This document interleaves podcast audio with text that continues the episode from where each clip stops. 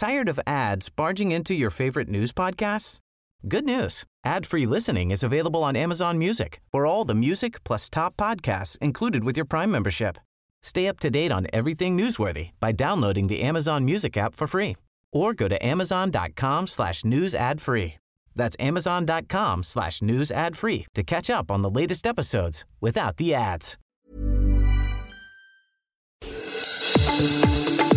El Heraldo Radio presenta Zona de Noticias con Manuel Zamacona. Zona de Noticias, el epicentro de la información.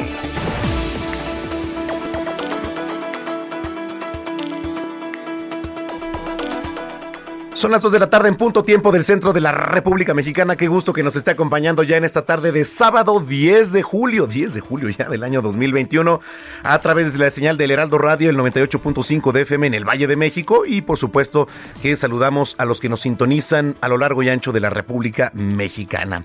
Tenemos un gran programa hoy por delante. Le saluda Manuel Zamacona y arroba Zamacona al aire. Ahí nos puede contactar. Eh, tenemos un gran programa hoy porque a lo largo de la semana se ha generado bastante coyuntura. Coyuntura informativa, por supuesto. Además de nuestros corresponsales, además de lo que vamos a saber qué pasa en la República Mexicana. Bueno, pues tenemos, usted sabe, eh, colaboradores de cabecera. Julio Jiménez que nos va a hablar de este tema del gas ¿Qué pasa con el gas? ¿Va a estar más caro? ¿Qué pasa con el gas? Si se va a, lucrar con, con, este, pues, eh, este producto básico, ¿no? Para todos los mexicanos. Entonces, ¿qué pasa también ahí con eso? Vamos a tener este a nuestra chef de cabecera, Paulina Bascal, evidentemente. Música, tenemos a, a, un DJ sorpresa, ya para terminar el programa. Julio Jiménez nos va a platicar acerca de todo esto. Y el día de mañana, digo, también vamos a abordar un poco el tema, se estrena el cablebús. Mañana este nuevo sistema de cablebús, que es un transporte, inicia operaciones aquí en la Ciudad de México, ¿no? Digo, evidentemente vamos a ver cómo opera, ¿no? Porque las condiciones climatológicas también tiene mucho que decir, ¿no? Lluvias fuertes, los vientos, cómo va a operar. Vamos a, tratar de platicar mañana con las autoridades una vez que lo inauguren el día de mañana. Ya Claudia Sheinbaum, la jefa de gobierno, dijo que el costo va a ser de 7 pesitos. El cablebús 7 pesos. El ingreso, evidentemente para adultos mayores, va a ser gratuito, mayores de 70 años, personas con discapacidad, ¿no? que acrediten con documento oficial su condición. Las niñas y los niños menores de 5 años tampoco van a pagar. Yo le hago una pregunta, ¿usted se subiría al cablebús? Porque además, este nuevo sistema de transporte no nada más eh, es eso, sino que es pues una atracción turística porque vas viendo, digo, no es como que en esa zona que vaya a pasar, pues puedas ver así como muchas atracciones turísticas, pero el ir finalmente, eh, pues de alguna manera volando, ¿no? En un sistema de transporte se vuelve atractivo. Así que escríbame al, Mexicable. Ah, sí, pero por ejemplo, en el Estado de México, sí, eh, lo que me dice nuestro productor José Luis Rodríguez es que en el Estado de México también hay algo similar, pero en el Estado de México, por ejemplo, pusieron em, eh, por donde pasa este Mexicable, abajo, eh, pinturas de diferentes artistas, entonces bueno, por lo menos vas viendo ahí algunas atracciones, ¿no? Digo, más o menos, pero bueno, escríbame, ¿qué opina? ¿Qué opina acerca del cablebús? ¿Usted se subiría? Sí, no, porque arroba Samacona al aire, arroba Samacona al aire. Tenemos mucha información, gracias por estarnos sintonizando y gracias a los que nos ven a través de nuestra cámara web aquí, a través de Now Media TV. Muchísimas gracias. Son las 2 de la tarde con 3 minutos y vamos con lo más importante generado en las últimas horas. El presidente Andrés Manuel López Obrador señaló que los militares ubicados en Aguililla, Michoacán, tienen indicaciones de no caer en provocaciones de grupos delictivos e instruyó a los habitantes a renunciar a la violencia. No quiero que pierdan la vida quienes están en las bandas delictivas. No quiero que pierda la vida nadie. No estoy de acuerdo con la vía violenta. Soy pacifista y aunque se burlen, porque tengo una razón de fondo, aunque se burlen, voy a seguir diciendo abrazos, no balazos. Y en este contexto, el presidente López Obrador designó a la secretaria de Seguridad y Protección Ciudadana Rosa Isela Rodríguez como la responsable de pacificar el municipio de Aguililla, Michoacán. A través de su cuenta en Twitter, el exsecretario de Economía, Ildefonso Guajardo, aseguró que hay persecución política en su contra. Esto luego de que la Fiscalía General de la República diera a conocer su vinculación a proceso por enriquecimiento ilícito. Y respecto al video donde se observa a Martín Jesús López Obrador, hermano de menor del presidente, recibiendo 150 mil pesos de las manos de David León, el primer mandatario hizo un llamado a que si hay pruebas se denuncie y comentó que hace mucho que no lo vea. También decir que si hay algún delito de mi hermano, de quien sea, yo no encubro a nadie. Es muy claro de que el que comete un delito, sea quien sea, debe ser castigado. El Instituto Nacional de Migración informó que mantiene una alerta migratoria sobre Miguel Alemán Magnani, luego de que un juez quiera una orden de aprehensión en su contra por su probable responsabilidad en el delito de defraudación fiscal. México suma 234.675 muertes por COVID-19, 217 más que ayer, y registra 2.577.140 casos acumulados de coronavirus SARS-CoV-2. Continúa el semáforo epidemiológico en color amarillo aquí en la Ciudad de México. Esto lo anuncia Eduardo Clark, director general de gobierno de la Agencia Digital de Innovación Pública. El color del semáforo continúa amarillo esta semana, derivado de que la semana pasada fue semana de cambio semáforo, como les comentamos, esta semana no había posibilidad de cambio y es posible que la próxima semana ya tengamos noticias de la nueva metodología del semáforo. Pero por lo menos a partir del lunes continuamos una semana más en semáforo amarillo. La jefa de gobierno de la Ciudad de México, Claudia Sheinbaum, informó que continúan las actividades económicas en la Ciudad de México a pesar de los repuntes de casos de COVID. Siguen todas las actividades. Nuestro objetivo es activar sin arriesgar. Es muy difícil cerrar actividades económicas. Eh, no consideramos que esto sea viable. Hay alerta en el municipio de Nezahualcóyotl, esto por una tercera ola de contagios de COVID-19. El presidente municipal Juan Hugo de la Rosa precisó que la incidencia mayor está dando en personas de 20 a 39 años de edad. El domingo 11 de julio, o sea, el día de mañana va a iniciar sus servicios la línea 1 del cablebús, ubicada en la alcaldía Gustavo Amadero, que irá de Indios Verdes a Cuautepec. La Secretaría de Educación Pública informó que se cancelaron los resultados de 5.787 maestros que presentaron las evaluaciones para buscar una promoción a cargo de Dirección y Supervisión de Educación Básica. La directora de Incorporación y Recaudación del IMSS, Norma Gabriela López Castañeda, dio a conocer que se han inscrito 33 mil personas trabajadoras del hogar al programa piloto de afiliación al Instituto Mexicano del Seguro Social. La Fiscalía Especializada en Personas Desaparecidas de Jalisco culminó los trabajos de búsqueda y localización de restos humanos en una fosa ubicada en la colonia Santa Ana, Tepetitlán. Esto en Zapopan, en donde se extrajeron 47 bolsas con restos humanos. El ejército mexicano y la Marina, en coordinación con otras órdenes de gobierno, han iniciado el plan DN3 en zonas inundadas de Matamoros. Esto para auxiliar a familias y también a las familias damnificadas. Hasta el momento se reportan 250 colonias afectadas. Vámonos a temas internacionales. El gobierno argentino extiende medidas anti-COVID hasta el próximo 6 de agosto por la variante Delta. La plataforma Jether, creada en Estados Unidos para apoyar al expresidente Donald Trump, fue hackeada en su primer día de operaciones. El presidente de Estados Unidos, Joe Biden, reiteró las órdenes ejecutivas que buscan prohibir las redes sociales de TikTok y también de WeChat. El Papa Francisco continúa en recuperación después de haberse sometido el pasado domingo a una operación de colon. Los ciudadanos españoles criticaron a Pedro Sánchez, presidente de la nación, porque en plena rueda de prensa, junto al presidente de Lituania, Gitanas Nauseda, esto en la base de OTAN, Sánchez, se espantó y quiso salir corriendo cuando se activó una alarma. En los espectáculos, las risas se apagaron la noche del jueves por el fallecimiento del actor y comediante Alfonso Sayas, de 80 años de edad, ícono del cine mexicano en la época de las ficheras. Agradecida de tener salud para volver al escenario y tras padecer COVID-19 el año pasado, Yuri adelantó que en el mes de mayo del 22 presentará su nuevo tour en el que volverá a bailar como en los años 80, imagínense. Vámonos a los deportes. La Federación Inglesa de Fútbol recibió una multa de 30 mil euros por el uso de láser y también bengalas por parte de los aficionados, así como perturbaciones durante el himno danés en la semifinal de la Eurocopa el miércoles pasado en Londres. Esto lo anuncia hoy la UEFA.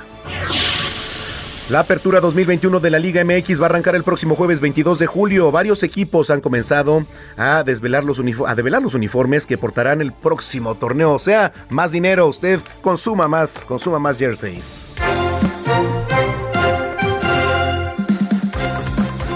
Esto es todos los años, ¿no? Digo, evidentemente, pues las ligas cambian, etcétera, y este, y hay nuevos jerseys, pero lo que sí es que, pues la verdad es que de repente no cambia mucho de un año a otro, o de una temporada sobre todo a otra. Pero bueno, chistes ponerse el nuevo jersey, ¿cómo que no? Eh, vamos con nuestro compañero Paris Salazar porque ya le platicaba. El presidente López Obrador informa que la, la, secretaria de Seguridad y Protección Ciudadana Rosa Isela Rodríguez va a encabezar este programa integral para el tema que se vive allá en Aguililla, Michoacán. Paris Salazar, gusto saludarte. Muy buenas tardes. Buenas tardes, Manuel, amigos, amigas del Aldo de México. Aquí es, y es que ante los bloqueos destrucción de carreteras, agresiones a las Fuerzas Armadas e irrupciones de grupos criminales en Aguililla, el presidente Andrés Manuel López Obrador designó a la secretaria de Seguridad y Protección Ciudadana, Rosa Isela Rodríguez, como la responsable de pacificar el municipio michoacano. Ayer, durante la conferencia matutina, el mandatario federal reveló que Rosa Isela Rodríguez va a liderar el gabinete federal para diseñar y aplicar el programa integral en Aguililla, con lo que se va a recuperar la paz y la tranquilidad sin recurrir a la violencia, así como ampliar los programas sociales del gobierno federal. Escuchamos al presidente López Obrador. Tiene ya este, esta instrucción. Hoy se reúnen eh, representantes de varias secretarías del gobierno federal para la elaboración del plan y eh, se van a reforzar los programas sociales, la atención a jóvenes, becas, el apoyo como lo vengo explicando a los adultos eh, mayores, eh, el apoyo para productores, no solo en Aguililla, sino en toda la región. López Obrador adelantó que Rosa Isela Rodríguez acudirá a Aguililla para coordinar las acciones de seguridad y la entrega de programas de bienestar. Señaló que para liberar las carreteras y accesos al municipio se va a utilizar el diálogo con todas las partes, a pesar de los intentos de que se registre un enfrentamiento con las fuerzas federales. Escuchamos al presidente López Obrador. Hay eh, mucha provocación, pero eh, estamos actuando con responsabilidad.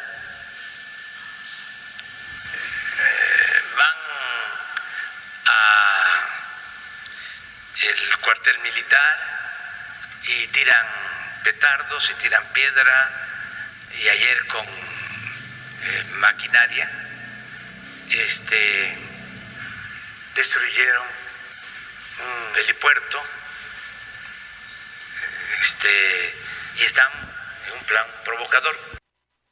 Y bueno, este sábado el presidente López Obrador encabeza la supervisión de la construcción de los tramos 3 y 4 del Tren Maya. El mandatario federal está acompañado por el gobernador de Yucatán, Mauricio Vila, y el director general de Fonatur, Rogelio Jiménez Pons. Manuel, esta es la información.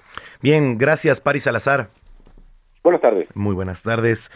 Vámonos hasta Baja California. Eh, debido al aumento de contagios y muertes entre jóvenes de Baja California Sur, ya se están aplicando algunas medidas un poco más estrictas. Germán Medrano, qué gusto saludarte.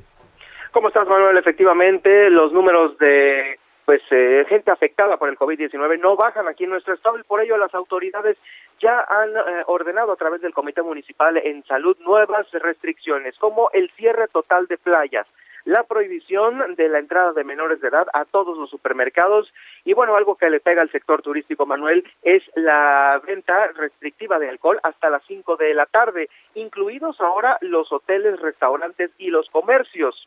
De igual manera continúan prohibidos los demás eh, eventos deportivos, culturales, públicos, gimnasios, cines, etcétera, etcétera. El, eh, alcalde de La Paz, Rubén Muñoz, eh, sobre este tema comentó lo siguiente. Lo delicado de esta medida es porque lamentablemente sigue creciendo el número de decesos. De los carros se elevó a 633 personas y es capaz. Hace 769 personas fallecidas. Y hoy con la preocupación que quiero informarle a la población de que lamentablemente tenemos ya jóvenes y niños contaminados. Manuel, jóvenes y niños contaminados, así como lo dijo el alcalde, eh, pues esto todavía viene eh, al tema porque se ha encontrado un brote de COVID en la casa cuna de aquí de Baja California Sur. Han sido contagiados 18 pequeños y ocho trabajadoras de esta casa cuna. Al momento, la directora eh, Cristina Herrera Infante dice que este brote está controlado. Las personas que han sido contagiadas están completamente aisladas y con una verificación médica las 24 horas del día. Eh, Manuel, te comento que aparte de esto, pues bueno, el jueves cuando teníamos 2.487 casos activos, el jueves, ahora sábado tenemos 2.914 casos activos aquí en Baja California Sur, lo cual, pues bueno, eh, todavía eh, pues preocupa mucho a las autoridades porque el 92% de la ocupación de comas está pues a punto de llegar al colapso total. Es el reporte. Híjole, eh, qué preocupante. Bueno, así estamos en, muchas entidades, así que bueno, pues a no bajar la guardia. Gracias, Germán Medrano. Muy buenas tardes, Manuel. Muy buenas tardes allá en Baja California.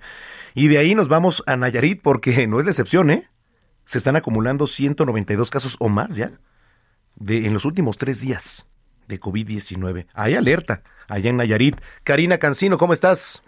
Manuel, buenas tardes, buenas tardes a toda la auditoría. Así es, pues preocupados porque en los tres últimos días se han acumulado ya 192 contagios y es que la Secretaría de Salud de Nayarit confirmó 80 nuevos casos de COVID-19 en las últimas 24 horas y con ello se están prendiendo pues las alertas sanitarias en la entidad que había tenido entre 30 y 20 casos en solo 15 días y anteriormente pues era menor los números. El acumulado desde el 2020 al día de hoy ya son de 13.054 contagios con 1.423 eh, casos activos, de los cuales 98 personas están hospitalizadas y 9.803 personas pues ya fueron dadas de alta en este año y tres meses de pandemia en la entidad. Y lo que está preocupando es que en las unidades de cuidados intensivos ya no hay camas con ventilador para atender a las personas que se han agravado de COVID-19 y en las camas con ventilador, pero que no tienen mayor gravedad, está llegando al 25% de ocupación y en general es del 29 punto, del 30, perdón, punto cuatro por ciento de la ocupación hospitalaria, cuando ayer apenas era del 29.6 por ciento. Así que las cosas van mal en este sentido, en el sentido de las hospitalizaciones, pero resalta que de fallecimientos ha ocurrido uno por día, así que esperamos que sea por lo menos buenas noticias que no hay tantos fallecimientos, pero se hace un llamado a la población aquí en la entidad a que cuiden pues las eh, medidas sanitarias para evitar que se disparen más estos números de, y estos contagios. Claro, Esa es la información, Manuel. A mayor número de contagios, mayor la probabilidad de muertes. Entonces, a cuidarse. Gracias, gracias, Karina. Buenos días, estamos pendientes. Gracias, Karina Cancino, en Nayarit y también en Querétaro, ¿eh? ¿Qué pasa en Querétaro con el tema de los registros y de los contagios? Patricia López, qué gusto saludarte. Igualmente, muy buenas tardes y buenas tardes a toda tu audiencia. Pues en Querétaro, la Secretaría de Salud del Estado informó que un hombre falleció este viernes por COVID-19 y se sumaron 97 nuevos contagios de la enfermedad, por lo que reiteró el llamado a extremar las medidas preventivas para evitar nuevos casos que pudieran llevar a una tercera ola de contagios. El gobernador Francisco Domínguez Servín también se sumó a estos llamados durante la entrega del Premio al Mérito Empresarial 2020, donde reconoció que el sistema de alerta temprana de Querétaro advirtió que los casos activos por COVID-19 van en aumento. En esta premiación, con los empresarios a la que asistió de manera virtual, Domínguez Servín sostuvo que todavía es tiempo de corregir antes de que sea demasiado tarde. Eh, le pidió a los empresarios y, por supuesto, a sus trabajadores poner en práctica todo el entrenamiento social consistente en usar cubrebocas, guardar la sana distancia y entender que las nuevas variantes son más contagiosas. Le pidió a la población también vacunarse y seguirse cuidando. Además, señaló que solo se puede evitar el contagio con un sentido comunitario, porque solamente si se actúa de manera organizada y coordinada podríamos detener la tercera ola en el Estado. Hasta el momento hay que recordar que Querétaro representa un registro acumulado de 69.475 casos y 64.318 altas. Hay 309 pacientes con aislamiento en casa por presentar sintomatología eh, leve y 31 hospitalizados, 7 de ellos graves y se tienen 4.817 defunciones. En los últimos días ha asombrado que Querétaro pasó de no tener un solo contagio a tener 30, 80 y el día de ayer 97 contagios en un solo día. Esta es la información. Caray, ahí en Querétaro también. Pues a cuidarse mucho, Pati, gracias. Muchas gracias, buenas tardes. Buenas tardes, Patricia López, en Querétaro. Aquí en la capital, el gobierno de la Ciudad de México anunció que la próxima semana se vacunan adultos de 30 a 39 años. Ay, ya me toca. De hecho, hoy me toca, hoy me voy a ir a vacunar. Saliendo de aquí nos vamos a, vacunar. Esto en Iztapalapa e Iztacalco. Cintia Stettin, ¿cómo estás?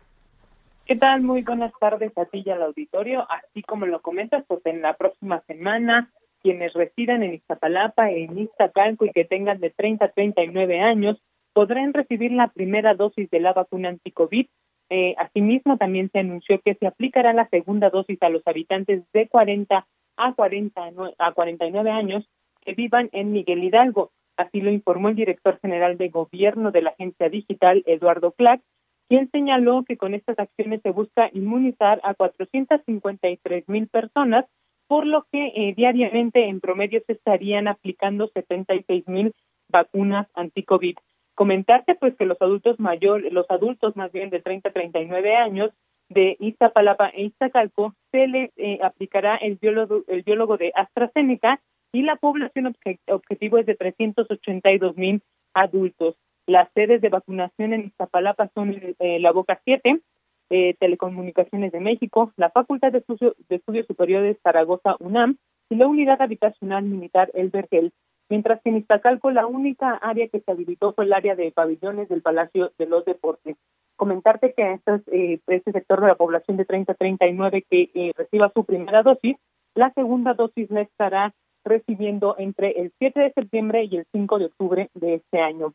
En tanto, la segunda dosis a los residentes de Miguel Hidalgo de 40 a 49 será eh, Pfizer y el objetivo es de 70 mil personas. Las sedes de vacunación son Campo Marte y la Biblioteca Vasconcelos. Eh, comentarle también que Eduardo Clark hizo hincapié en que es necesario que los adultos de 30 a 39 años lleven impreso el expediente de vacunación, esto con el propósito de disminuir el tiempo de espera para la aplicación del biólogo. Expuso que para obtenerlo se deben registrar en la página mivacuna.salud.gov.mx y ahí descargar el expediente el cual ya traerá el nombre, CURP y folio de registro de la persona. Únicamente lo que tienen que hacer es llenar el resto de los eh, datos personales que vienen en esta hoja y entregarlo al momento que acudan a su unidad de vacunación. Es la información que dieron a conocer hoy las autoridades capitalinas. Oye, me llevaba la atención, este, Cintia, también que los niños están acudiendo a realizarse pruebas de COVID-19. Es una nota tuya también. Sí, así es. Eh, lo que nos comenta la secretaria de Salud, Oliva López, es que eh, ha aumentado el número de personas que acuden a realizarse pruebas COVID en estos kioscos de la salud, pero lo que también han identificado es que niños han acudido. Comentarte que aunque dijo que es mínimo eh, los niños que han eh, pues, salido positivo tras estas pruebas, que son entre 5 y 7 niños, de un total de 200 mil pruebas que se realizan al día, eh, perdón, no 200 mil, mil pruebas que se realizan al día, pues dijo que eh, sí están acudiendo, que no es nuevo que los niños eh, tengan COVID o se contagien de COVID, pero sin embargo ahora a, ver, al ver que pues a más temprana edad se está dando el contagio, que ya no es más en adultos mayores, pues lo que deciden los papás es llevarles a hacer esta prueba PCR. Comentarte que dijo que ante las filas que se están observando justo en estos casos de la salud, analizan la posibilidad ya sea de ampliar el horario de estos kioscos o habilitar otros nuevos. Esa es la información que dio hoy. Correcto, Cintia. Bueno, pues ahí está. Muchísimas gracias. Que tengas muy buena tarde. Muy buenas tardes, seguimos pendientes. Pendientes, Cintia Stettin, reportera de Heraldo Media Group. Vamos a ir a una pausa, pero antes, el 10 de julio del, o sea, un día como hoy del 54, nació el vocalista, compositor y tecladista británico Neil. Neil Tennant, ¿es correcto, mi querido Puma? Sí. de la banda Pet Shop Boys, dúo pionero de la música electrónica creada en el 81 junto a Chris Louis, tecladista y compositor. Esto que escucha es New York City Boys.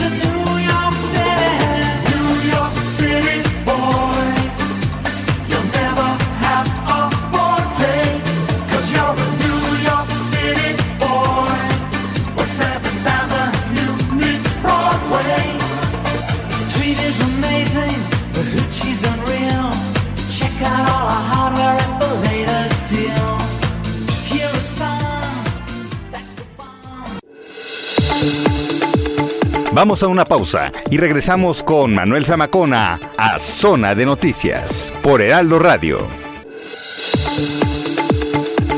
Ya estamos de vuelta. Zona de Noticias con Manuel Zamacona.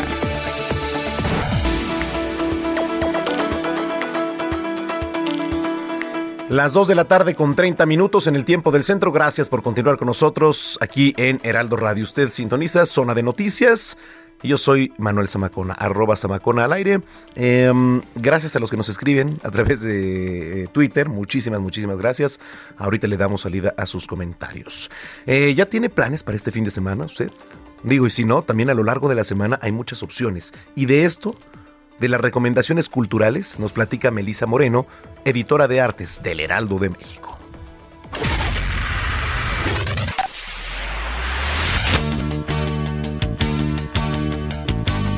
Bienvenidos a la Agenda Cultural del Heraldo de México. Yo soy Melisa Moreno, editora de artes, y esta es la selección de eventos para Zona de Noticias.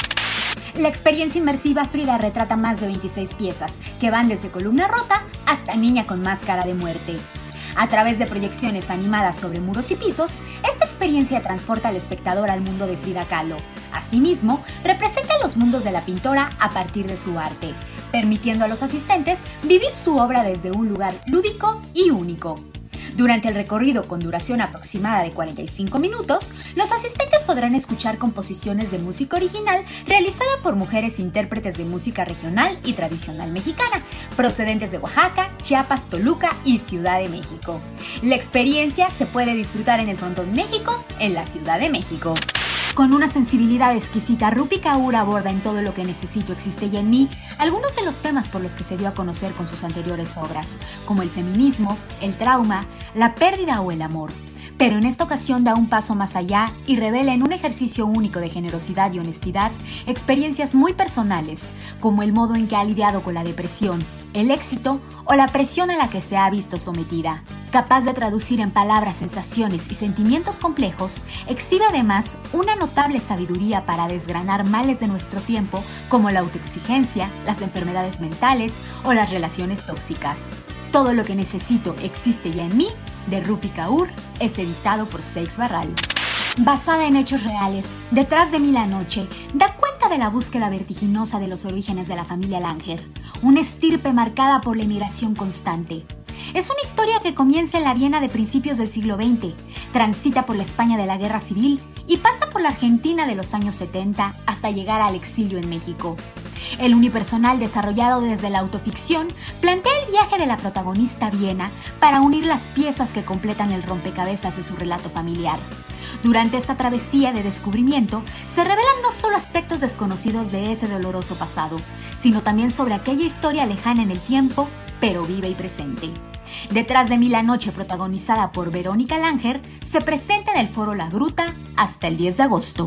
Esta fue la agenda cultural de esta semana. Yo soy Melisa Moreno y me encuentras en arroba melisototota. Nos escuchamos la próxima semana.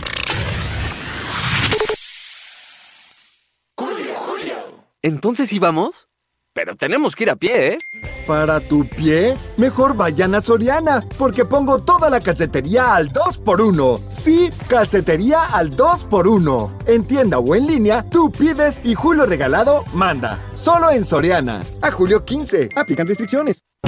Contrastando ideas con Julio Jiménez.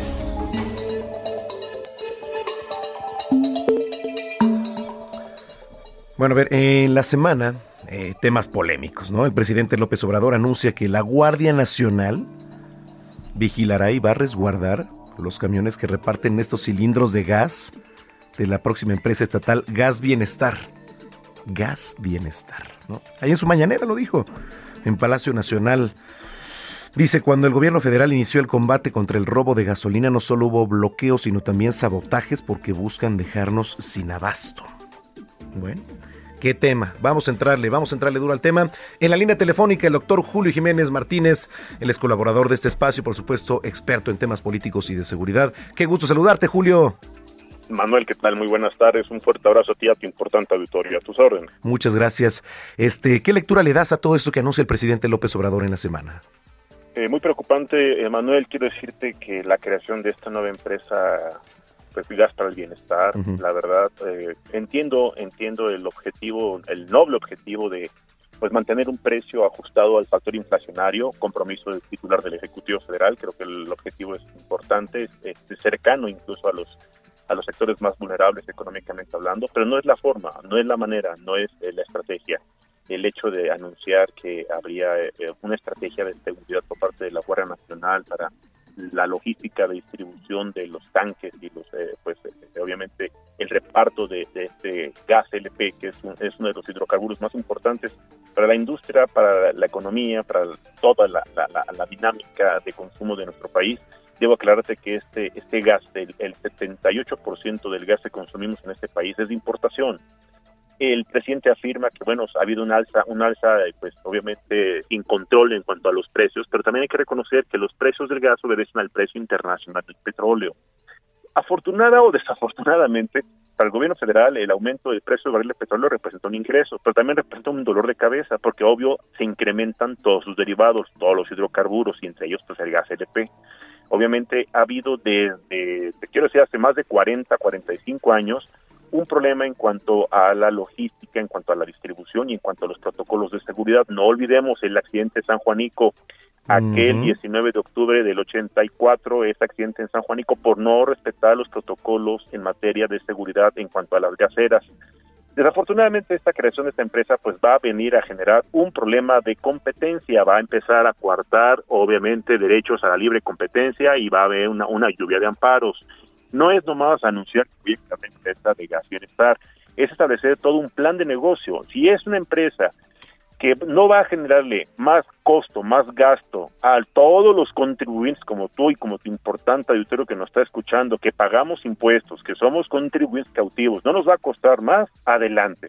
Pero si nos va a costar más subsidios, nos va a costar más dinero que en este momento no tiene el gobierno federal, porque obviamente estamos en un momento también de crisis económica, no solo nacional, a nivel mundial, pues sería un despropósito anunciar la creación de una empresa que va a generar pues obviamente un problema en el mercado de distribución del precio. A ver, aclaro, hay instituciones del gobierno federal que podrían establecer un control y podrían establecer políticas de fiscalización para evitar, uno, el robo en cuanto al suministro de hidrocarburos. Sí, efectivamente, ha habido un abuso, efectivamente hay un exceso en cuanto al el aumento desproporcionado de los precios, sí, efectivamente venden, venden pues eh, tanques semivacíos, igual que en las estaciones de gasolina también te llenan un tanque pues eh, con eh, eh, algunos instrumentos tecnológicos y te engañan en cuanto al consumo y te cobran el tanque lleno. Entonces, a ver, entiendo que para eso hay políticas públicas y hay instituciones, hay un marco legal y hay un precio, obviamente, que está obedeciendo a un aumento eh, consecuencia de un acaparamiento, de una competencia fuera del contexto legal. Tenemos la Comisión de Competencia Económica,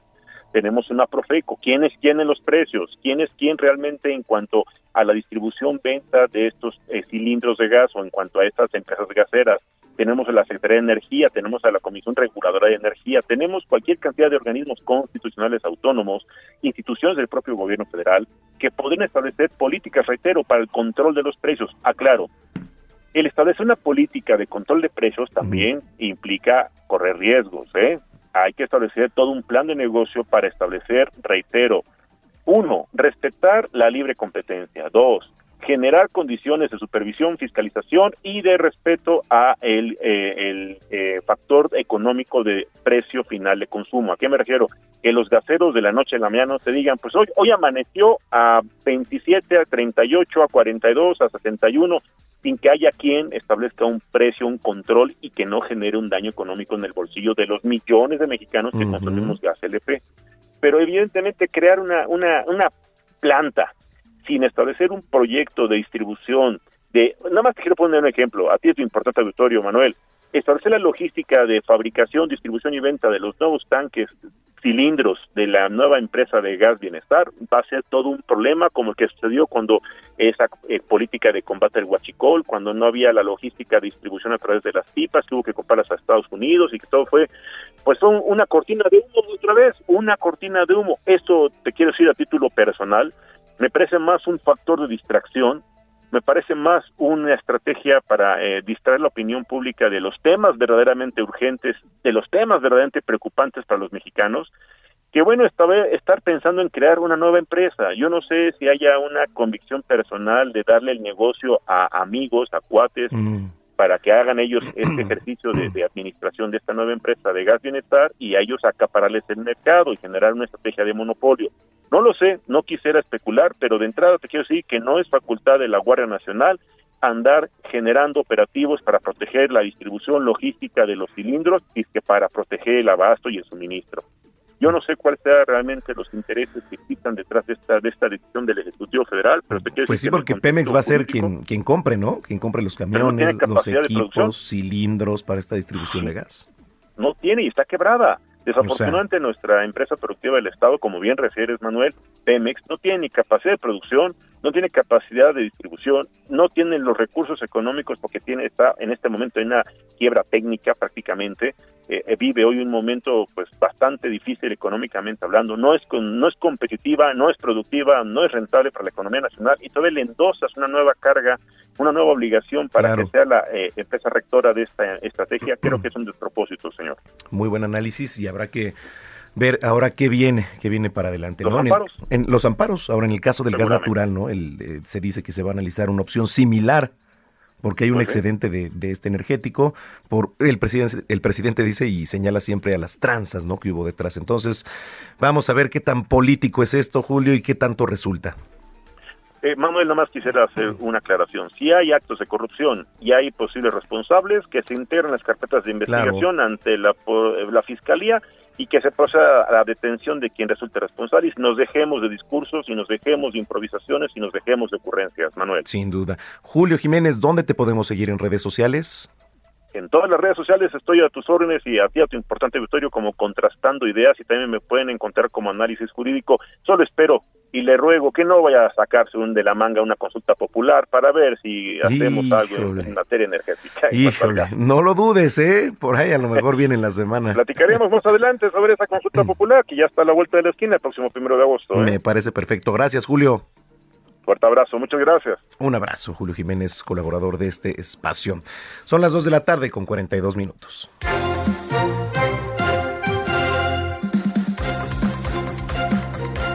Oiga, si usted es amante del espacio, de las estrellas, ¿no? Seguramente va a estar contento de saber que el próximo lunes 12 de julio, o sea, ya este lunes, va a haber un interesante evento astronómico que usted lo podrá ver desde cualquier parte del planeta sin artículos sofisticados, sofisticados, ¿no? De estos, este, eh, a lo mejor binoculares de alta potencia, a lo mejor los telescopios, no sé, ¿no?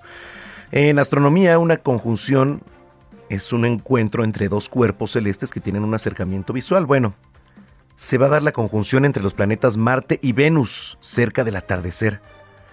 Desde la perspectiva de la Tierra nos va a permitir ver ambos planetas uno al lado de otro a simple vista, ¿eh?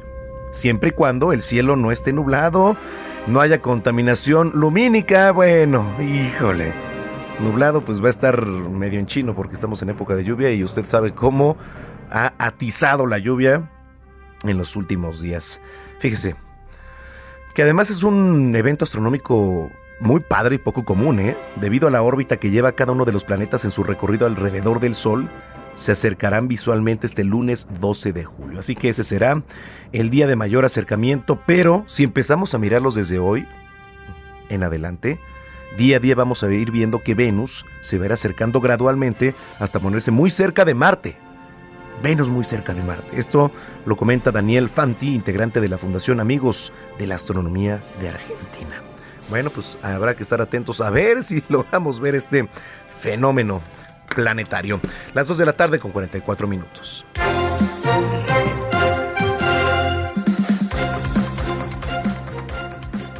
La dirigencia nacional del PRD y su bancada en la Cámara de Diputados anticiparon el fracaso de la próxima empresa de lo que estábamos platicando, Gas Bienestar. Iván Saldaña, gusto saludarte.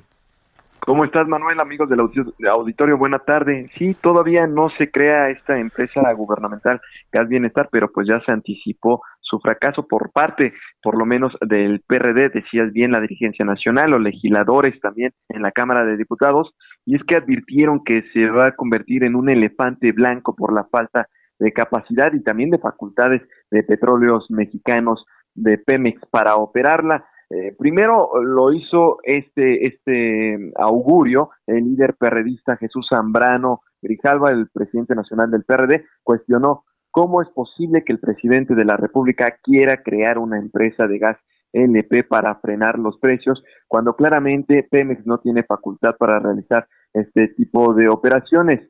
Para él, dijo, lo único que quiere el presidente Andrés Manuel es crear otra empresa inservible para seguir con sus corruptelas, dilapidar dinero de la sociedad y engañar al pueblo o un instrumento de corrupción, como dijo, son los programas hoy sociales, los programas sociales que dijo no cumplen su objetivo principal, que es ayudar a, los sectores más vulnerables. En otro comunicado, también la coordinadora del grupo parlamentario del PRD en San Lázaro, Verónica Juárez, dijo crear una gasera para estatal no resolverá el problema de encarecimiento de combustibles y terminará en convertirse en un elefante blanco. Advirtió que Pemex ha ido disminuyendo su producción de gas y de otros combustibles en los últimos años, pese a los monumentales apoyos presupuestales y subsidios que ha recibido por parte del gobierno federal y pues eh, presentó en números pues cómo ha ido decreciendo la producción de gas, señaló que de enero a mayo del 2021 eh, Pemex reportó una producción de gas LP de alrededor de 91 mil barriles diarios cifra que ha venido pues decayendo desde el 2018 cuando se producían 122 mil, en 2019 107 mil, en 2020 pues menos de 100 mil barriles. Calificó esto pues como una ocurrencia más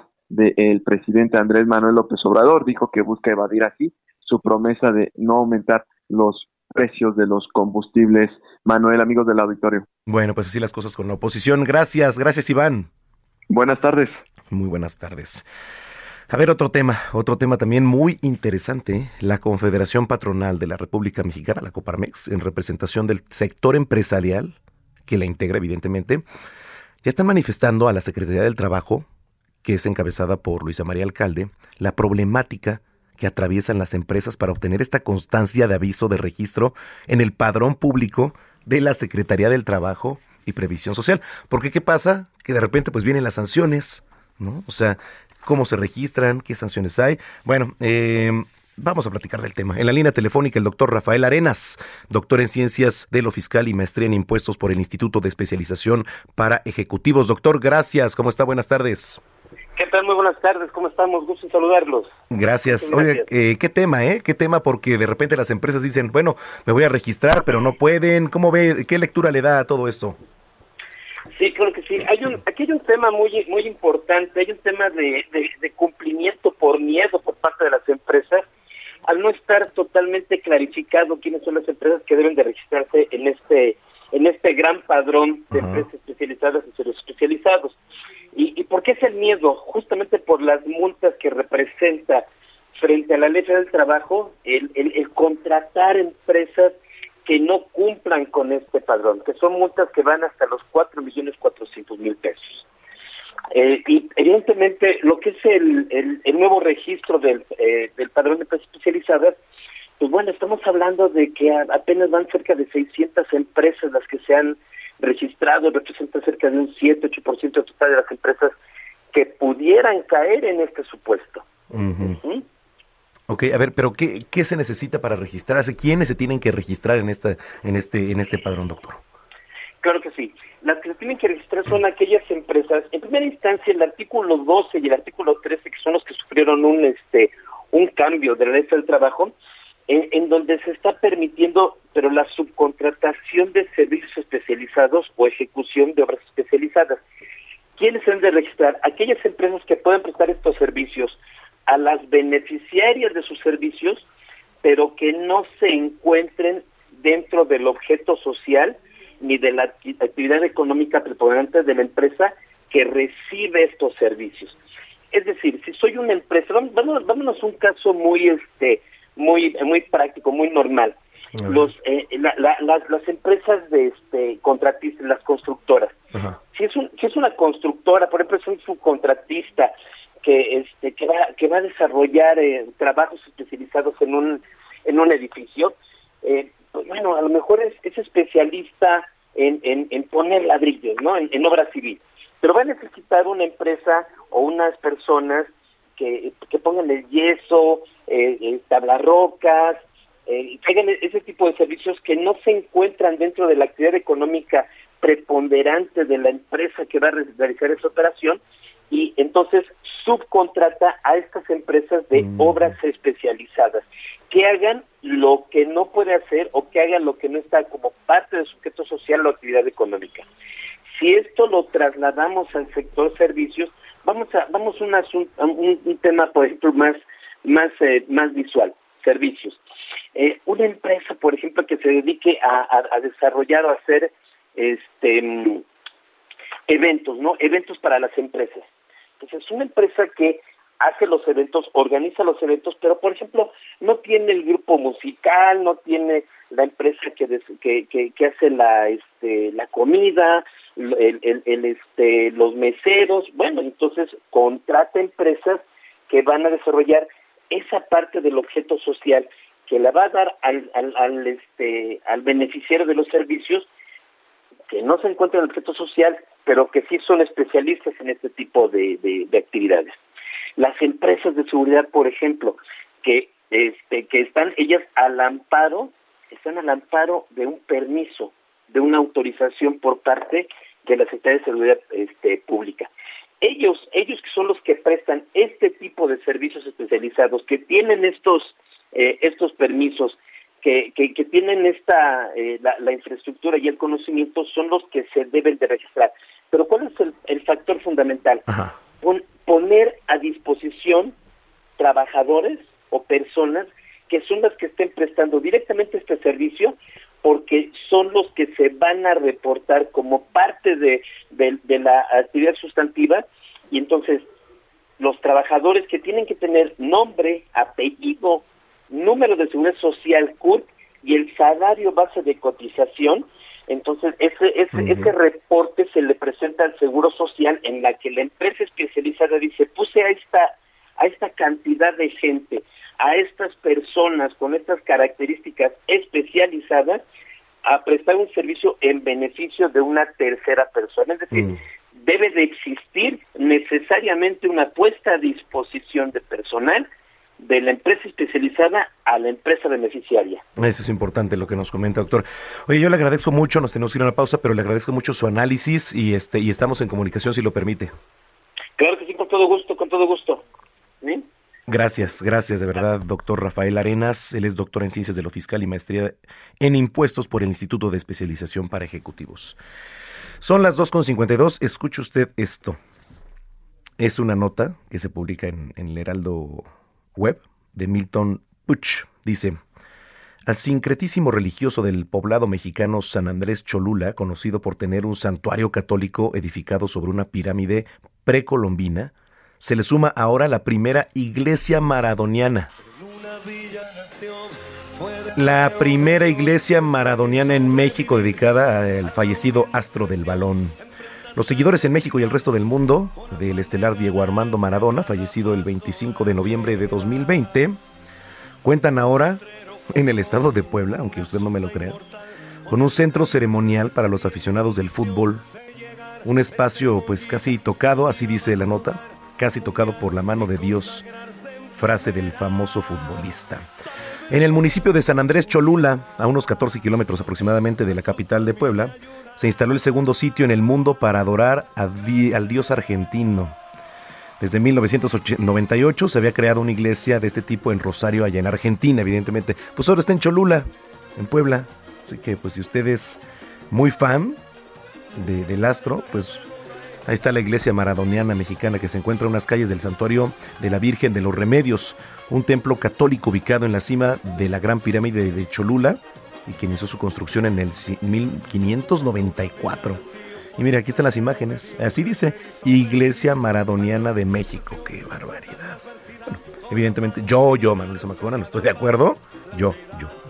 No sé usted. Escríbame, arroba Zamacona al aire. ¿Qué piensa de que ya hay una iglesia maradoniana aquí en nuestro país y está en Cholula, Puebla? Escríbame por favor y leo sus comentarios al regreso. Arroba Zamacona al aire. Ahí estamos en Twitter. ¡Qué barbaridad! a su familia ayudar. A poco que debutó se fue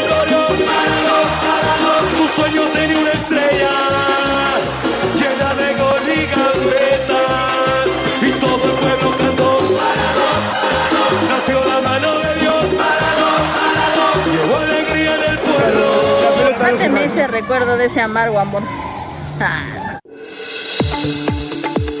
Vamos a una pausa y regresamos con Manuel Zamacona a Zona de Noticias por Heraldo Radio. Ya estamos de vuelta. Zona de Noticias con Manuel Zamacona.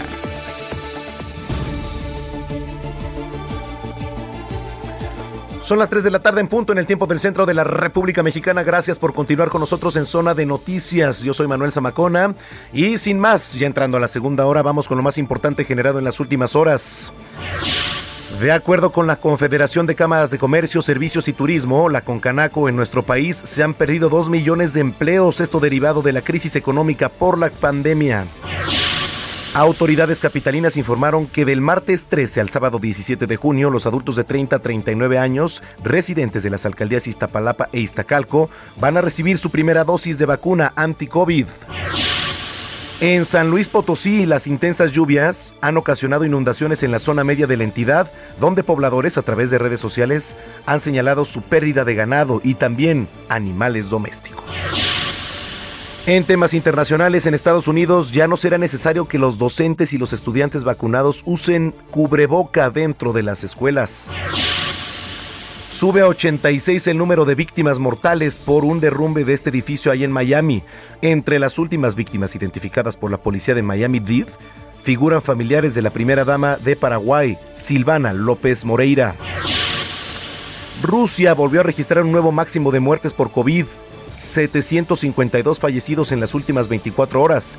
Rusia es el quinto país con más casos de coronavirus del mundo por detrás de Estados Unidos, la India, Brasil y Francia.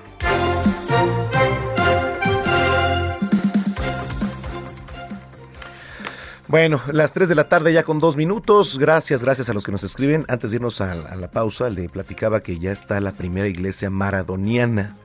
¿no? Adoradores de Diego Armando Maradona, a mí se me hacen una ridiculez. Bueno, a mí, a mí, Manuel Zamacona, yo, usted a lo mejor dice, no, es que a mí me encantaba Diego Armando y voy a ir a, a Cholula, ¿no? Está en Cholula, Puebla, esta nueva iglesia, a adorar y a comprar productos y velas para adorar a Diego Armando Maradona. Bueno, a mí no se me hace, a mí, le repito. Oye, en temas de la capital, el gobierno de, de, la Ciudad de México no contempla el cierre de las actividades económicas a pesar del repunte de casos de COVID-19. O sea, bueno, seguimos operando como desde hace ya prácticamente algunos meses, tres aproximados, ¿no? Jorge Almaquio, qué gusto saludarte, buenas tardes. ¿Qué tal, Manuel? ¿Cómo te va? Buenas tardes a los amigos del auditorio. Pues a pesar de los aumentos en hospitalizaciones y contagios por COVID-19 y mantenerse por cuarta semana en semáforo amarillo la capital del país. El gobierno capitalino no contempla el cierre de las actividades económicas. Ante el cuestionamiento de si se prevé la cancelación de algunos conciertos o algunas otras actividades, la jefa de gobierno, Claudia Sheinbaum, quien informó que por cuarta semana se mantiene este semáforo amarillo, indicó que no es conveniente impedir ya ningún tipo de actividades abiertas en la capital del país. Así lo comentó, escuchemos. Siguen todas las actividades. Nuestro objetivo es activar sin arriesgar. ¿sí? Ya es muy difícil cerrar actividades económicas. Eh, no consideramos que esto sea viable. Más bien es dos ejes en los que nos estamos, o tres ejes en los que nos estamos concentrando. Sheinbaum Pardo precisó que su estrategia para combatir los contagios se encuentra en la vacunación, las medidas de higiene como el uso de cubrebocas gel antibacterial y también la sana distancia. Y bueno, pues adelantó la próxima semana, que la próxima semana van a relanzar el programa Salud, Salud en tu vida. Destacó este relanzamiento ya que está demostrado que si la población dijo o la persona llevan una vida saludable, la enfermedad del SARS-CoV-2 tiene un menor impacto. Escuchemos. En general, nuestro objetivo pues es aumentar la salud de los habitantes de la ciudad en el sentido más amplio y estamos relanzando ya la próxima semana Salud en tu vida, no solamente para las comorbilidades, sino en general para que las personas sepan cuál es la mejor manera de tener salud como parte de su vida cotidiana y esto nos va a ayudar también a enfrentar el COVID-19. En torno a un posible pico de contagios, Shane Pardo indicó que las instituciones de salud pues ya tienen contemplada la reconversión de hospitales para la atención de hospitalizaciones por el coronavirus. Las autoridades capitalinas señalaron que, según las tendencias de contagios y de hospitalizaciones, en caso de que continúe así, el pico de las hospitalizaciones se daría en cualquier momento del mes de agosto. Manuel, amigos, el reporte que les tengo. Bueno, pues ahí está. Muchas gracias, Jorge Almaquio. Buenas tardes, hasta luego. Hasta luego, son las tres con cinco. No me canso de ver esta película. Si te gustan los refritos, aprovecha que en Soriana todo el aceite, arroz y frijoles empacados, compra uno y lleva el segundo al 50% de descuento. Sí, al 50% de descuento. Tú pides y Julio Regalado manda. Solo en Soriana. A julio 15. Aplican restricciones. Salud con el doctor Manuel Lavariega. Las autoridades de la Ciudad de México eh, ya dijeron que esperan el pico de la tercera ola COVID-19 en la capital y sus suburbios. Esto en el mes de agosto, en el próximo mes.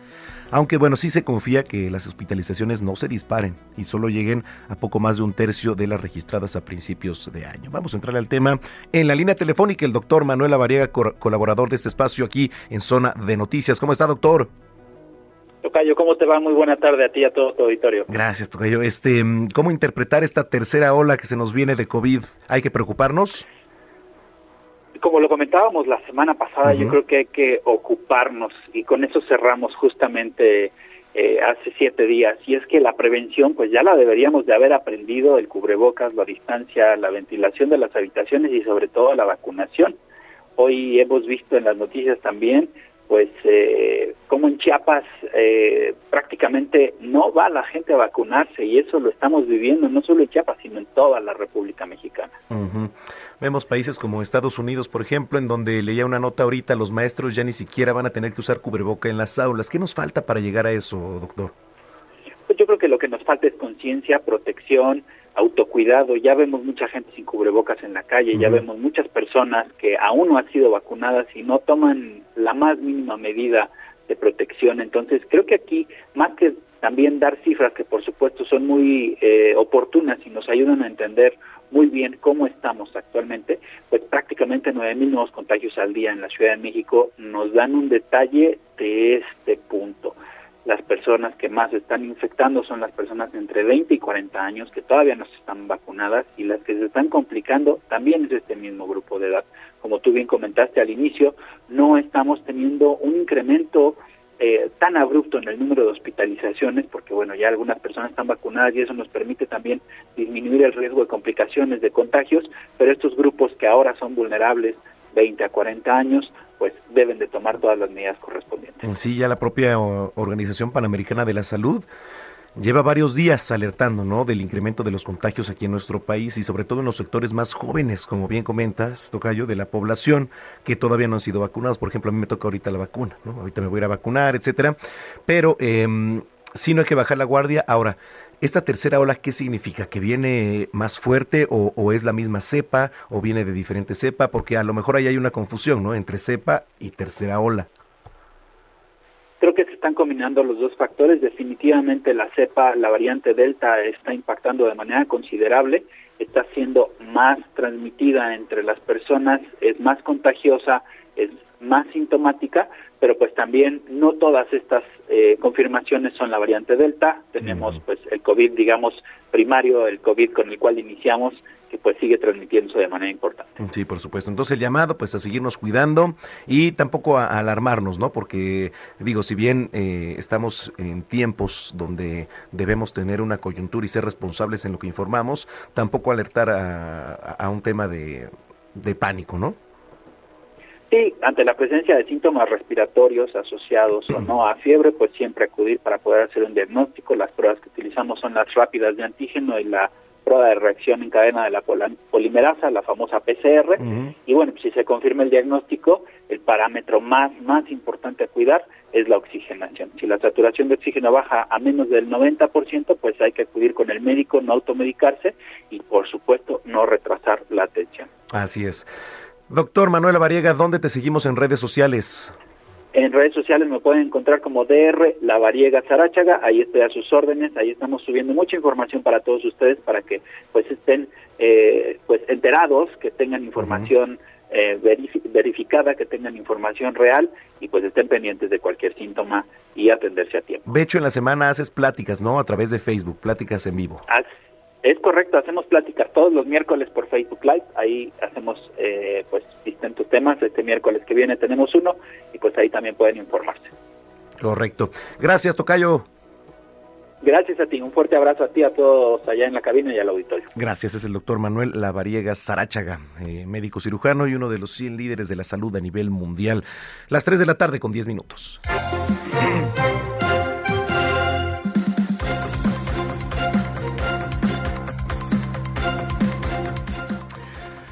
Bueno, el centro histórico, nuestro centro histórico ya está preparando el relanzamiento de una plataforma centro en línea. ¿Qué significa centro en línea? Tenemos en la línea telefónica a la maestra Dunia, perdón, Dunia Ludlow. Ella es la autoridad del centro histórico. ¿Cómo estás, Dunia? Muy bien, Manuel. Qué gusto. Gracias. contigo. ¿Qué significa esta plataforma? Pues mira, es una plataforma que sacamos el 30 de abril del 2020 con 72 tiendas y 13 categorías para apoyar a los negocios que en ese momento estaban cerrados porque estábamos en nuestro primer semáforo rojo a poder seguir haciendo sus ventas en línea, facilitando eh, a los a los usuarios habituales del centro a encontrar sus tiendas eh, a través de este directorio que como te digo inició con 72 tiendas y ahorita ya tenemos registradas 2.850 eh, tiendas en 21 categorías y por eso nos parece muy importante hacer este relanzamiento para que la experiencia para los usuarios sea aún mejor y sea todavía una eh, una plataforma que sea útil eh, también para los comercios del centro histórico a pesar de que ya estamos en la reactivación económica sin bajar la guardia. Digamos que esto va más enfocado a los locatarios entonces. No, pues va enfocado a los usuarios que acostumbran a ir a comprar al centro histórico y justo para eso queremos hacer las modificaciones para que puedan eh, geolocalizar su tienda fácilmente, porque ya ves que el centro histórico está como acomodado por zonas, ¿no? está la calle de las novias, está los la calle de las ceremonias, está la calle de los instrumentos musicales.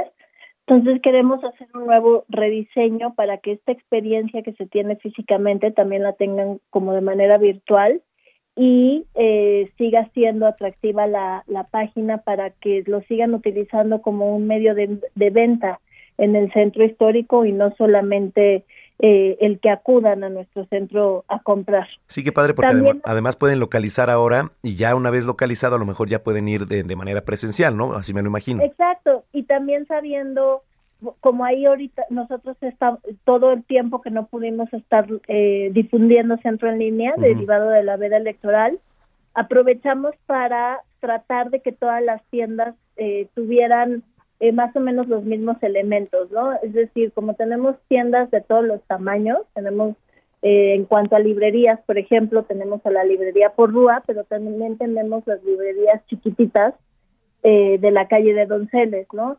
Entonces, en el caso de Porrúa hay muchas tiendas que son grandes o medianas, tienen sus propios sitios de internet que pues a los usuarios les hace fácil eh, encontrar lo que están buscando e inclusive hacer sus transacciones desde sus propias páginas. Pero aquellos eh, tiendas que son un poco más pequeñas, que estamos hablando como de minis o micronegocios, les hemos dado acompañamiento ya sea para que abran sus propias páginas o que puedan poner todos sus productos en catálogos que tienen subidos también en centro de línea para hacer como una mejor experiencia para el usuario, ¿no? Entonces, todo este tiempo fue justo lo que hicimos, ya estamos eh, a más del 90% de tener eh, las páginas y los catálogos de todas las tiendas, toda la información que se requiere para las tiendas, así como eh, fotografías, y ahorita vamos a iniciar en una etapa de reprogramación eh, de la página para, eh, te repito, hacer de esta experiencia más fácil para el usuario. Al mismo tiempo, este centro en línea eh, nos ha servido para eh, mantener como una comunicación más estrecha con los comerciantes del centro histórico, porque eh, también los tenemos, y todos los que forman centro en línea, los tenemos en grupos de WhatsApp por zonas, en donde constantemente eh, pues nos están poniendo ahí los principales problemas que tienen en el centro histórico para que los vayamos resolviendo en conjunto, pero también pues todas las cursos de capacitación, talleres eh, y beneficios que han eh, sacado tanto instancias públicas como privadas para apoyar la reactivación de los negocios. Sí, evidentemente. Pues qué padre, porque además es como un recorrido virtual, eh, incluye joyerías, ¿verdad? Por ejemplo, la zona de ahí de sí, todo. Las 21, las 21 categorías que ahorita tenemos ya tienen, ya, ya están las joyerías. Eh, solamente sí vamos a hacer un análisis de las categorías, porque por ejemplo tenemos una categoría que se llama moda textil, que tenemos más de 500 tiendas ahí inscritas, entonces creemos que es importante subdividir esa categoría para generar una mejor experiencia entre los usuarios, pero es justo la etapa en la que estamos. Estamos eh, ahorita acomodando eh, las, las, las categorías, vamos a salir con una con un primer relanzamiento chiquito que es más como del diseño de la página para que se vea eh, mejor y posteriormente como por ahí de final eh, mediados de agosto principios de septiembre ya el lanzamiento con toda la programación completa. Correcto, pues vamos a estar pendientes de este lanzamiento y te agradezco como siempre Dunia que nos hayas tomado la llamada. Muchísimas gracias a ti por el espacio, querido. Que tengas muy buen fin de semana. Igualmente, es Dunia Ludlow de Loya, coordinadora general de la Autoridad del Centro Histórico aquí en la Ciudad de México. Las 3 de la tarde con 16 minutos.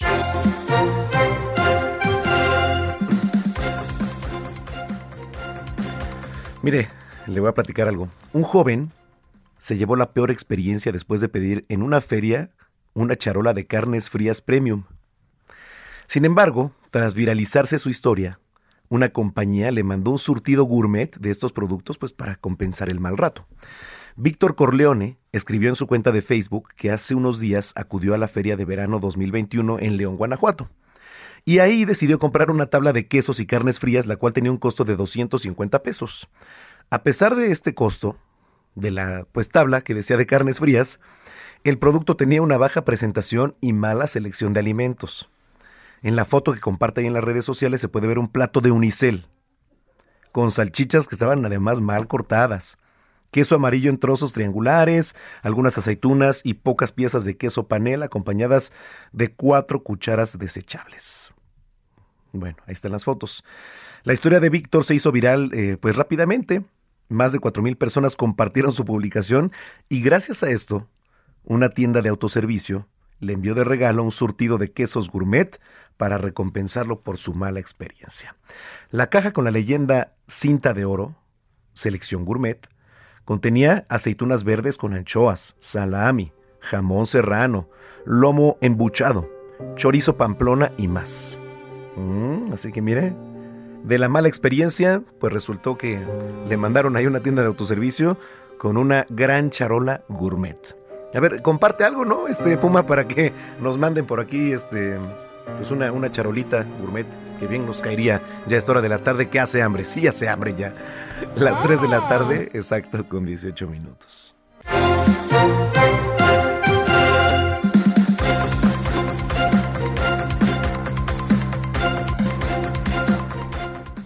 Eh, la CNDH en México, la Comisión Nacional de Derechos Humanos, ha tuiteado. A las 2.44 tuiteó.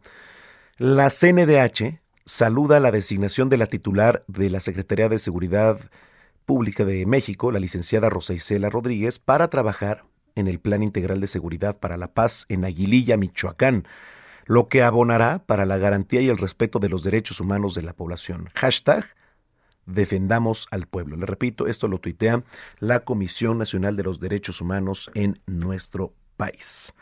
Así las cosas. Em, le voy a leer una nota que está interesante sobre todo para las mujeres. Dice, algunas mujeres noruegas han informado en redes sociales que después de vacunarse contra el COVID-19 con la dosis de Pfizer, pudieron ver un notable cambio en la zona del pecho. Las historias se han vuelto virales en TikTok y las autoridades sanitarias han salido a hablar de esta situación ya. Eh, hay una TikToker que se llama Emma, de 17 años. Asegura en un video que sus senos crecieron notablemente en 15 días después de recibir este biológico. Le repito, de Pfizer. Ella dice, fue una especie de crisis para mí, tuve que comprar un sujetador de una talla más grande. Y otra mujer de la misma red social identificada como Elle Marshall indicó que su pecho creció casi dos tallas tras recibir esta inmunización anti-COVID. Un caso más es el de Sena, quien supuestamente muestra el aumento en su busto posterior a inyectarse. Entonces, repito, pues esto se ha hecho viral ahí en las redes sociales. De acuerdo a especialistas, se puede registrar un ligero aumento. Según el doctor Heinrich Bachmann, el crecimiento de los pechos es solo aparente y se produce por la inflamación temporal de los ganglios linfáticos, que es una reacción que solo dura pues unas semanas y no es exagerado, es lo que dicen los expertos. Eh, mientras tanto, ya la farmacéutica Pfizer informa que hasta el momento no había registrado una reacción de ese tipo y declaró que se va a mantener observando tales efectos. Pero así las cosas, esto lo repito, se volvió viral principalmente en Noruega. Así las cosas. Más información la puede usted encontrar en www.heraldodemexico.com.mx. Las 3 con 20. Vamos a la zona tecnológica. Juan Guevara desde Estados Unidos. Qué gusto saludarte, mi querido Juan. Queridísimo Manolo Zamacona, ¿cómo estás? Listo, listo para ir a vacunarme. Qué bueno, ¿cuándo te toca? Hoy. Ah, bueno, ¿ya sabes cuál te va a tocar o todavía no sabes? Eh, no, no, no, sé cuál me va a tocar. Este, lo que sí sé es que me toca ahí en el Pepsi Center, entonces este, nos iremos a formar, que es muy rápido. El, el trámite siempre ha sido rápido y esperemos que así siga siendo. Qué bueno, mi querido Zamacona, qué bendición. Espero que te sientas bien, te va a doler el brazo un poquitito, a lo mejor la cabeza, pero de eso a que te dé COVID, para nada. Así que felicidades, qué bueno que te vas a vacunar. Y fíjate que, eh, ¿alguna vez has pensado el tener una novia virtual? Ah, tener hijos virtuales? No, no, pero este, la verdad es que está interesante. vi una serie que se llama Black Mirror y entonces, este, pues no está muy lejos, ¿no? De, la realidad ya. Bueno, déjame decirte que ya es una realidad. Hay una, hay una plataforma en internet que se llama Second Life. Una plataforma que ha estado, eh, de hecho, ha estado eh, abierta al público hace muchos años. Sin embargo, con la pandemia eh, tuvo un auge muy importante. Second Life eh, además que es gratuito, es un mundo virtual completo. Puedes ir a la escuela, puedes tener novio, puedes tener novia, puedes casarte, existe su eh, moneda, ya, ellos tienen, fueron los primeros, los primeros que tuvieron una criptomoneda, si tú mm. quieres eh, verlo de esa manera, de manera que conviertes dólares o pesos al Linden, que es la moneda que ellos utilizan, puedes comprar terrenos virtuales, puedes vender eh, eh, propiedad virtual, puedes trabajar de manera virtual, es decir, es prácticamente, imagínate la película de Avatar, ¿sí? Ya la realidad. Entonces, la gente que ha eh, decidido ahora sí que dejar el mundo real e irse a lo que es Second Life, pues ha tenido repercusiones importantes, porque en primer lugar, bueno, la gente se conecta a estos mundos digitales por su computadora personal eh, y lo que te estoy diciendo es que prácticamente con una con una pantalla de digital o con una especie de, de visores de 3D te metes a este sistema que está en la nube te puedes meter de cualquier parte del mundo y entonces ha habido gente que inclusive deja de vivir en el mundo real se encierra en una computadora y, empieza a generar una serie de trastornos porque se conectan, se enamoran, conocen gente. Inclusive una de las cosas que ha hecho Second Life durante la pandemia es que pues ofrecen juntas virtuales con tu avatar que tú puedes escoger eh, la complexión que tengas, la raza que tengas, eh, puedes tener un avatar así como estilo extraterrestre o un avatar estilo este artista de cine. O sea, puedes convertirte en quien tú quieras y puedes construir tu propio, puedes ir a visitar mundos, puedes ir a visitar este lugares diferentes, eh, tiendas eh, de marcas reconocidas ya tienen tiendas es decir, eh, virtuales en donde tienes, puedes comprar tu bolsa digital. O sea, ¿les puedes hacer regalos o cómo? Televisión. Eh, hay medios de comunicación que están metiendo ya eh, señales en vivo directamente en Second Life. Es decir, es un mundo completo en donde, pues, eh, la gente que decida meterse a este tipo de cosas, pues es importante. Ahora, hay ciertos trastornos. Sí, a ver, oye, Juan, a ver, e-, esos trastornos regresando de la pausa los platicamos porque está interesantísimo el tema, no te me vayas. Va. Vamos a la pausa.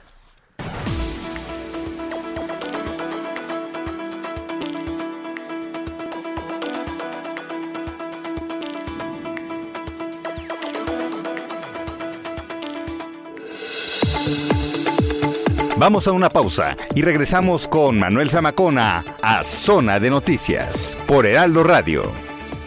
Heraldo Radio. Ya estamos de vuelta. Zona de noticias con Manuel Zamacona.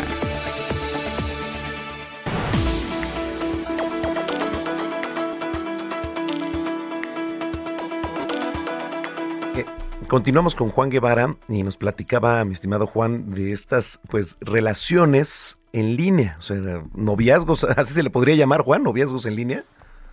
No, bueno, no solamente noviazgos, es, es una vida completamente digital, eh, desfasada o completamente fuera de la realidad. Es decir, lo que platicábamos antes del corte es que Second Life es un mundo virtual completo en donde eh, pues la gente ahora se, se mete a este mundo digital y entonces puede, está claro, por supuesto, tener una relación este, eh, sentimental, eh, puede contratar empleados, pues, o sea, es decir, todo lo que en teoría podemos hacer en la realidad, lo podemos hacer ahora en Second Life. Ahora, nos quedamos en este tipo de tecnologías, ¿qué trastornos han tenido? Bueno, primero, que pues hemos visto que eh, la gente que se ha metido a Second Life, pues eh, quieren establecer una relación virtual o quieren establecer una vida virtual y de repente se les ocurre conocer a las personas con las que están interactuando de manera digital y es donde empiezan los problemas. La gente ha perdido los trabajos, ha perdido los trabajos en la realidad por estar metidos en esta en, este tipo de eh, eh, mundos digitales. Ahora hay una hay un documental que me parece buenísimo aquellos que tengan tengan una suscripción a Netflix por ejemplo que se llama Life 2.0 en donde pues hablan de una manera muy detallada de cómo funciona Second Life y qué y cuáles son los trastornos eh, cuando la gente se eh, prácticamente se, se, se apega tanto a este tipo de plataformas en donde pues al principio es algo eh, brutal, ¿no? Que puedas tú, por ejemplo, tienen recreaciones de París, tienen recreaciones de Barcelona, tienen recreaciones de varios, varios lugares en Europa en donde uno puede dar pues prácticamente un tour virtual completo al Museo del Louvre, por ejemplo, en Second Life, pero realmente es una recreación, es un render, es, es algo que eh, es una animación por computadora. Realmente es, eh, eh, es la versión en beta, si tú lo quieres manejar de esa manera, de lo que es la película de Avatar. ¿no? Es decir, es exactamente igual. Te metes a un equipo, utilizas tu computadora, utilizas goggles o visores y te metes directamente ahí y vives sientes, experimentas todo lo que es una vida virtual. ¿Qué es lo que, ha pasado, por ejemplo, en los jóvenes millennials, en los jóvenes, en los centennials? Bueno, que de repente abandonan la vida, la vida real y se meten a estos dispositivos en donde de alguna manera pues empiezan a perder un contacto completo de la realidad y de repente les deja de gustar el vivir una vida en carne y hueso y quieren vivir una vida digital. Entonces, los consejos para los papás y para los papás de los papás y para los hijos de los papás es que la tecnología es algo brutalmente padre para poder expander las capacidades que tiene el, intelecto humano. Es decir, eh, eh, ha sido, es la primera vez que tenemos nosotros un dispositivo que mide 15 centímetros de largo por 5 o 10 de ancho, todo el conocimiento humano al alcance de nuestros dedos. Eso es una cosa impresionante. Sin embargo, hay que entender que la tecnología como instrumento no es bueno ni malo, sino es para qué lo utilizamos. Y, y sí es bueno entender que, nosotros como seres humanos estamos construidos para vivir en la realidad, eh, salir al sol, que nos pegue el aire, ¿no? Eh, Sí. Necesitamos, necesitamos que generamos vitamina D a través de la piel y es una cosa muy importante para nuestro cuerpo. Es decir, no estamos construidos para estar encerrados todo el día interactuando con la computadora o interactuando con las tabletas. Y eso que yo soy apasionado de la tecnología, sé programar, hice mi tarea en el colegio donde estaba en México a través de las computadoras, que no vaya a oír mi maestro, pero pues yo presentaba las tareas y hacía las tareas en computadora. Entonces, pero eso no significa que no perdamos un balance muy importante que es que estamos construidos para poder salir, que nos pegue el aire, por Claro. palabras, ¿no? Y que tengamos la capacidad de poder tener lo mejor de la tecnología sin abusar ni volverse adicto a la tecnología. Qué gran tema, qué gran tema, Juan Guevara. Oye, redes sociales. Que para que eh, apúntenlas, ahí les va Juan Guevara TV, se lo repito, Juan Guevara TV, en todas las plataformas y envíenme sus preguntas y comentarios. Y también un comentario para mi querido Zamacona, A una muchacha interesada, para que se lo leamos aquí en Zona Tecnológica. Oye, te mando un abrazo, Juan, como siempre. Un abrazo, mi querido. Suerte en la vacuna, ¿eh? Gracias, gracias, Juan Guevara. Salud. Bye. Bye. Mira, ahorita que tengo la garganta media carraspeada, ¿no? Veo una, veo un tuit de Lolita Ayala que pues está haciendo promoción, digamos, a una marca que ya patentó incluso, que es Phil Barrera, ¿no? ¿Usted recuerda ese momento? Lo que me está pasando ahorita. A ver, ¿qué pasó en ese momento que me está pasando ahorita? En Far, Texas, elementos policíacos capturaron a un mexicano que conducía un tráiler cargado de metanfetaminas, drogas altamente adictivas y dañinas que procedían de Reynosa, Tamaulipas. Phil Barrera, perdón. Phil,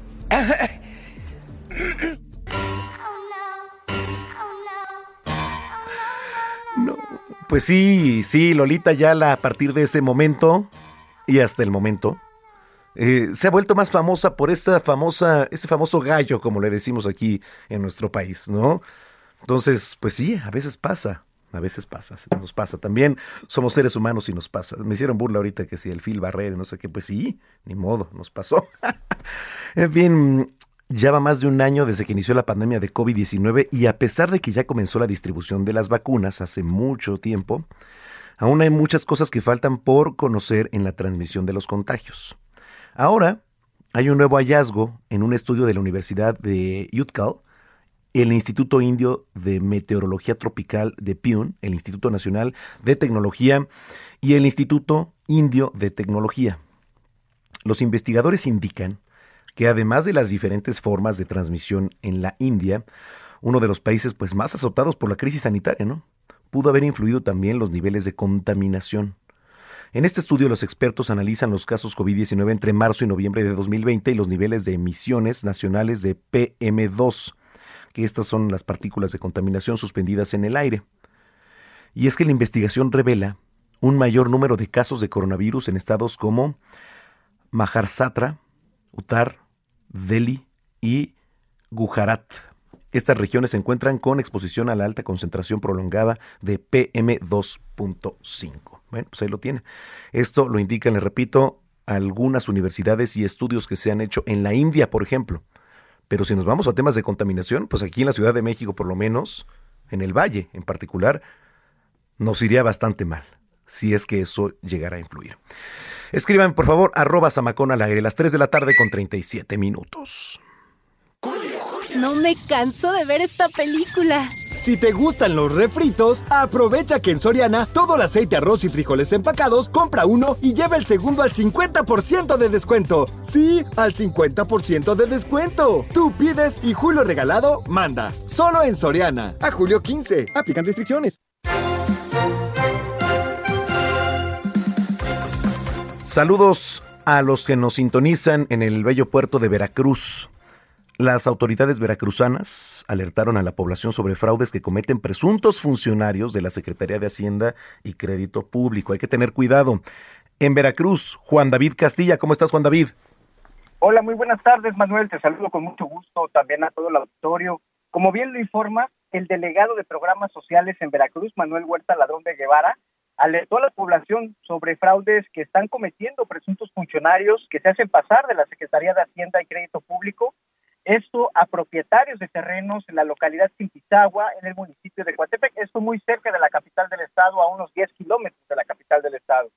Decirte, Manuel, que el funcionario federal explicó que hasta el momento no existe ningún programa ni política pública del gobierno federal enfocada a apoyos para vivienda en dicha zona mencionada. Eh, también nos puntualizó que los programas de vivienda solo fueron aplicados en Jalapa y otras ciudades de la entidad veracruzana. Eh, también aclaró que estos programas federales de apoyo a viviendas no exigen ninguna cantidad monetaria a las personas que son beneficiarias. Y es que decirte que en el caso de Simpizagua, estos funcionarios o presuntos funcionarios exigían la cantidad de entre 6 y 8 mil pesos a cada familia como parte de un supuesto seguro para acceder a una pequeña construcción de 400 mil pesos en sus terrenos. Y es por esta situación. Sí, Juan David. Creo que ahí se nos fue la comunicación, pero bueno, eh, vamos a tener contacto otra vez con Juan David Castilla, que nos está explicando estos eh, pues supuestos fraudes ¿no? que están haciendo ahora supuestos funcionarios de la Secretaría de Hacienda y Crédito Público. Hay que tener mucho cuidado porque los malandrines están a la orden del día en donde quiera. De verdad, en donde quiera. ¿eh? Bueno, eh, hay bastante información. Mm, por ejemplo, allá en Guerrero. Saludos, por cierto, a los que nos escuchan allá en, Guerrero. Pobladores desplazados de sus hogares por grupos criminales en la Sierra Ciguatanejo son custodiados por personal de seguridad federal. Esto lo asegura el gobierno del estado de Guerrero. Unas 300 personas ¿eh? de nueve comunidades decidieron salir de sus casas ante el cobro de cuota mensual que pretendía pues alguna organización delictiva. Esto lo revela a los medios de comunicación un poblador de nombre Gerardo, de una comunidad allá cercana a Pantla, en Guerrero. Regresamos hasta Veracruz. Adelante, Juan David Castilla. ¿Qué tal, Manuel? Te saludo con gusto, también a todo el auditorio. Sí, como comentábamos, el delegado de programas sociales en Veracruz, Manuel Huerta Larón de Guevara, alerta a la población por presuntos funcionarios de la Secretaría de Hacienda y Crédito Público que eh, se están haciendo pasar como funcionarios para defraudar a propietarios de terrenos de la localidad Simpizagua, es en el municipio de Coatepec, muy cerca de Jalapa, la capital del estado. Decirte que el funcionario federal explicó que hasta el momento no existe ningún programa ni política pública del gobierno federal enfocada a apoyos para vivienda en dicha zona mencionada. También nos comentaba que los programas de vivienda solo fueron aplicados en Jalapa y otras ciudades de la entidad veracruzana. Aclaró que eh, esos programas federales de apoyo a vivienda no exigen ninguna cantidad monetaria a los beneficiarios. Y es que en el caso de Simpitagua, los presuntos funcionarios exigían la cantidad de entre 6 y 8 mil pesos a cada familia como parte de un presunto seguro para acceder a una pequeña construcción de 400 mil pesos, esto en sus terrenos. Y es por esto que las autoridades de Veracruz están pidiendo a la población que en caso de detectar estas anomalías sean presentadas las denuncias correspondientes, Manuel. Bueno, pues sí, evidentemente a denunciar y estar muy, muy pendientes. Muchas gracias por la información, Juan David Castilla. Un abrazo, Manuel. Hasta luego. oye, ¿cómo está el clima por allá en Veracruz, eh? Bastante caluroso. Decirte que me encuentro ahorita en la zona de la playa de Chachalaca. Esto es en el municipio de Lúcio Galván, a unos pocos kilómetros del puerto de Veracruz, y estamos a más de 34 grados centígrados.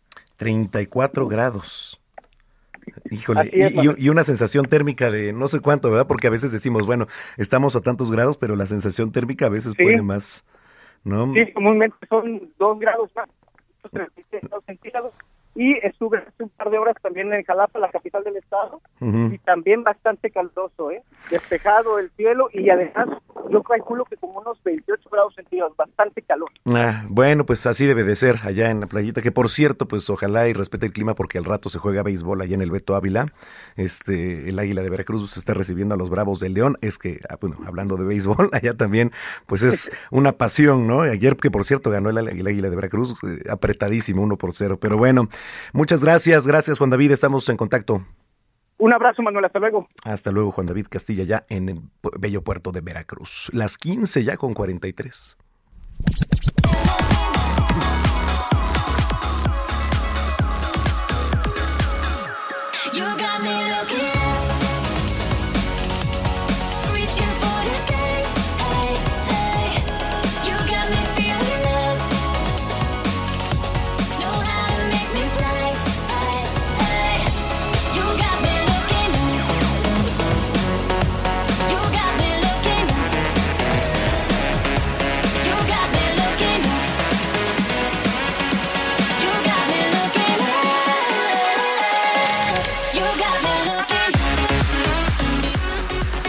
Ándale, qué buena rola, ¿eh? Charlie Atom ha logrado más de 4.5 millones de plays en Spotify. Y pues además tocar eventos como el EDC 2019, el EDC 2020, el The Dream Festival y además un tour por China que realizó en el 2019 con su nuevo lanzamiento titulado Looking Up, que por cierto ha innovado. DJ Charlie Atom en la línea telefónica. ¿Cómo estás, Charlie? Hola, muy bien, ¿y tú? Bien, ay, aquí con Carrasper. Qué buena rola, ¿eh? ¿Qué, qué estamos escuchando? Eh, looking Up. looking Up, a ver, eso es lo que estamos. Oye, platícanos de este nuevo single. Eh, pues, bueno, este, esta canción eh, básicamente iba para una disquera, que es pues, de electrónica, y bueno, al momento yo de enviarla me habían dicho que estaba todo excelente, que los sonidos estaban padrísimos, que la mesa, que todo, pero me estaban pidiendo que le quitara notas a la parte del drop, que es cuando revienta la parte instrumental. Eh, y que así sí me la firmaban, ¿no? Entonces yo al final pues les dije que no, que no le iba a quitar notas porque justamente lo que están ellos buscando según es pues algo nuevo, algo diferente y lo que hace diferente esta canción pues es como la cantidad de patrones y de instrumentos y de notas que tiene el drop. Entonces, si yo se los quito, pues al final va a terminar sonando igual que todo lo que ya tienen. Entonces, ¿cuál era el caso, no? Claro. Entonces, si ese era el problema, entonces dije, no, pues entonces la voy a, la voy a lanzar por mi cuenta. Entonces, esa es la primera canción que lanzo yo como independiente, sin, pues ahora sí que sin una disquera que me respalde. ¿Y cómo te ha ido, ve, con esto? Eh, pues es difícil, mira, eh, sí va bien, pero es bastante difícil porque eh, como las disqueras, cuando una disquera te, el material te lo lanza, eh, las disqueras ya tienen una base de, de, fans que, pues que están esperando nuevo material de las disqueras, ¿no? O sea, hoy en día la disquera se ha vuelto un poco como el artista, o sea, por lo menos en la música electrónica, eh, no sé, hay disqueras como Armada, como Spinning Records, que son este, eh, digamos que lanzan música ahí y pues quién sabe quién es el artista, pero pues la, la gente lo escucha. Porque oh, es el nuevo lanzamiento de la disquera, ¿no? Entonces, este, normalmente así funciona un poco la música electrónica, a menos de que seas muy, muy, muy famoso. O sea, estoy hablando de que seas Tiesto o de que seas David Guetta, ¿no? Pero no todo el mundo es, o sea, es como el punto 0001% de todos los productores, ¿no? eh, entonces es complicado, la verdad sí es, eh, es complicado porque como no tienes el apoyo de la disquera, pues tienes tú que de alguna manera promoverlo por tu cuenta, hacer anuncios, este, pues sí, o sea, sí es, es más laborioso y más, es más complicado. Correcto. Oye, y, y, ahora en la pandemia, ¿cómo te fue? Este, digo, porque fue difícil, ¿no? Ahora tener, pues, a lo mejor conciertos en línea o, o toquines, no sé, ¿cómo te fue a ti? Sí, eh, mira, eh, la cuestión de los conciertos, pues sí, efectivamente, pues ahorita todo está cancelado, ¿no? O sea, están haciendo eventos, o sea, sí hay eventos, hay eventitos pequeños en terrazas y en en uno que otro club, pero eh, digamos así, festivales como el EDC, eh, pues hasta ahorita creo que no. eh, de hecho, bueno, yo había anunciado que parece que el EDC sí se va a hacer en septiembre, parece, sí. pero no estoy muy seguro porque yo no he visto más noticias. Entonces, este, porque habían dicho que lo iban a hacer en no sé cuándo y también lo cancelaron, entonces ahorita no sé si lo vuelvan a cancelar. Eh, no estoy muy seguro de eso, pero yo creo que sí va a tardar por lo menos un año más eh, un año en que agarre claro. el festival grande, ¿no? Sí, sí, sí, evidentemente que pues todo esto vuelva a una normalidad, aunque poco a poco pues ya las vacunas están haciendo ahí labor. Creo que sí, sí. si este año se hace pues con las debidas reservas y el próximo claro. ya, o sea, pues esperemos ya que, que reviente esto, ¿no? Nuevamente. Sí, sí, sí, sí, sí, no, pues ya, ya, ya estamos, uh -huh. ¿no? Oye, ¿y qué viene para ti ahora? ¿Qué viene de qué? ¿Qué viene para ti ahora en, pues en próximos meses? ¿Qué este, proyectos tienes?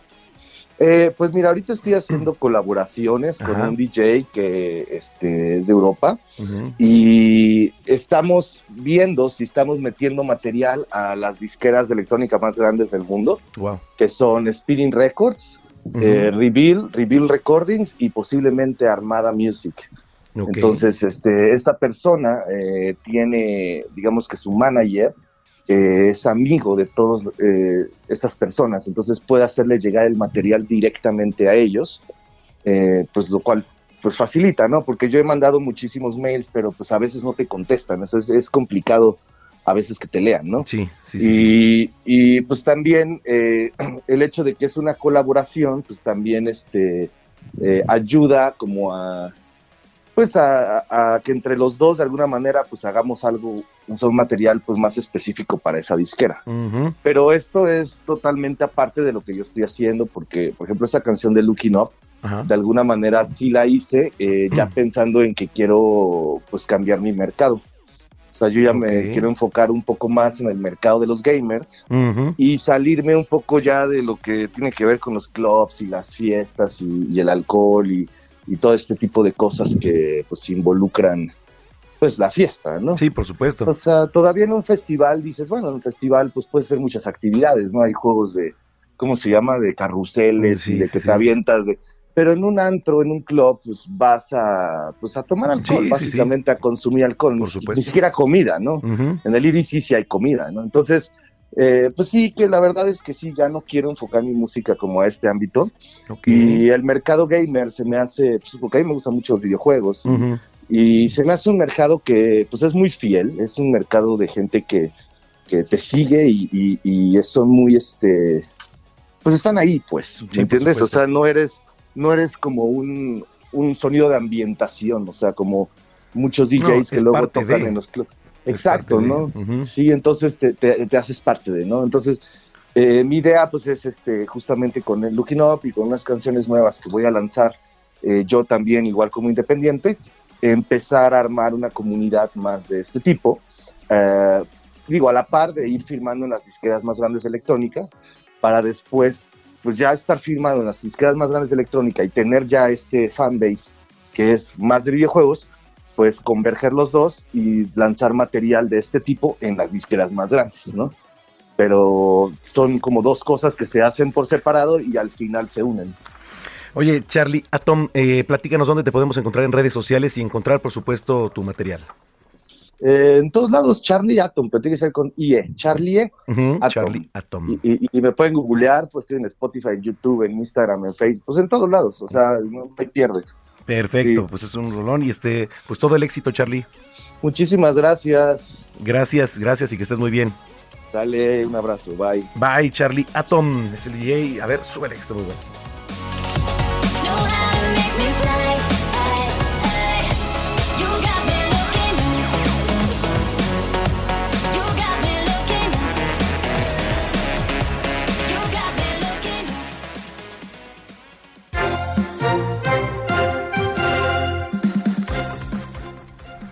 Bueno, nos tenemos que ir a vacunar, me voy a vacunar en este momento, ya les platicaré mi experiencia el día de mañana. Pero antes los dejamos con esto. El 10 de julio de 1979 sentencian en Estados Unidos al cantante, compositor y guitarrista Chuck Berry por evasión de impuestos. Según especialistas en la historia de la música, este gran músico estadounidense es considerado como uno de los primeros artistas de rock and roll más importantes en la historia del rock and roll. La revista Rolling Stones lo considera como el intérprete número 5 de la lista de los inmortales, superando a Elvis Presley, The Beatles, Bob Dylan, The Rolling Stones. Además es considerado como el sexto mejor guitarrista. Su canción más exitosa, Johnny B. Good, es calificada como la mejor por el sonido de la guitarra. A vacunarme. ¡Quiero vivir! Exactamente. Bueno, lo dejamos con esto de Chuck Berry, Johnny B. Good. Con esto nos vamos. Muchísimas gracias. Mañana tenemos una cita en punto de las 2 de la tarde aquí en Zona de Noticias. Mientras tanto, que pase usted muy buena tarde. Yo soy Manuel Zamacona y hasta entonces.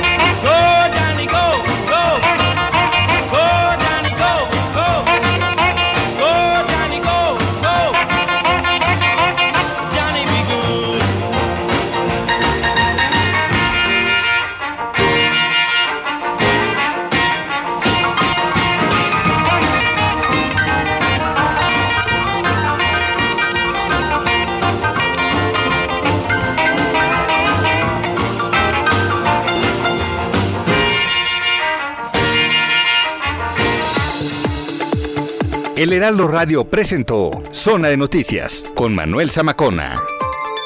Los esperamos la próxima semana en Zona de Noticias, el epicentro de la información.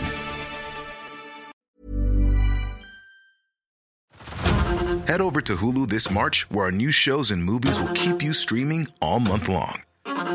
Catch the acclaimed movie All of Us Strangers, starring Paul Mescal and Andrew Scott. Stream the new Hulu original limited series We Were the Lucky Ones with Joey King and Logan Lerman. And don't forget about Grey's Anatomy. Every Grey's episode ever is now streaming on Hulu. So, what are you waiting for? Go stream something new on Hulu.